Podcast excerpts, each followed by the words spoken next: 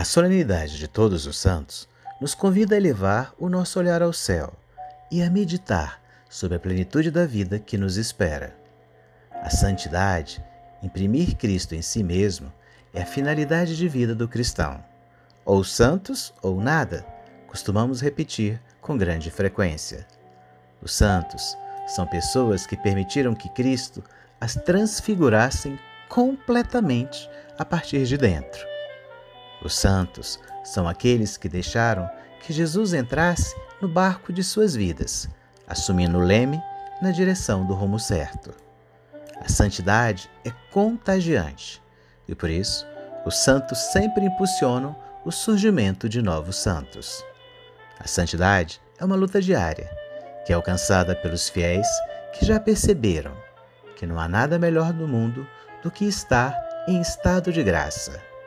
Ou seja, não há nada melhor do que viver a santidade que Cristo nos comunica, sobretudo nos sacramentos.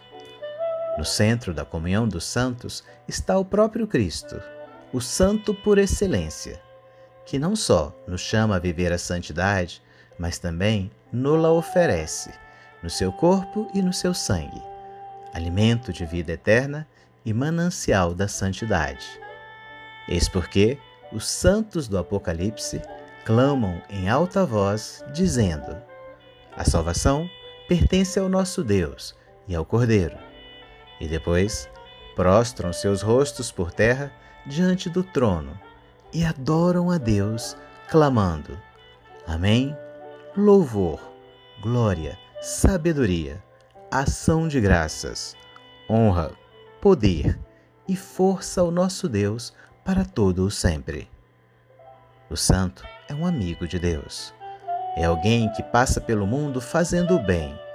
Todos os santos foram e são pobres de espírito, mansos, aflitos, famintos e sequiosos de justiça, misericordiosos, puros de coração, construtores de paz e perseguidos por causa do Evangelho.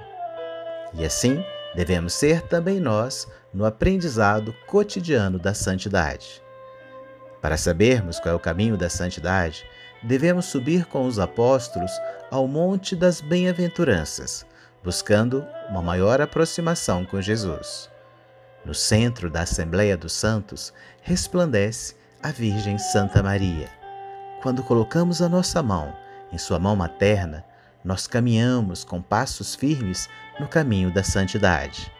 A ela, a Virgem Santa Maria, nós confiamos o nosso compromisso cotidiano de santidade e o firme desejo de colaborarmos, de alguma forma, na edificação da comunhão gloriosa dos santos.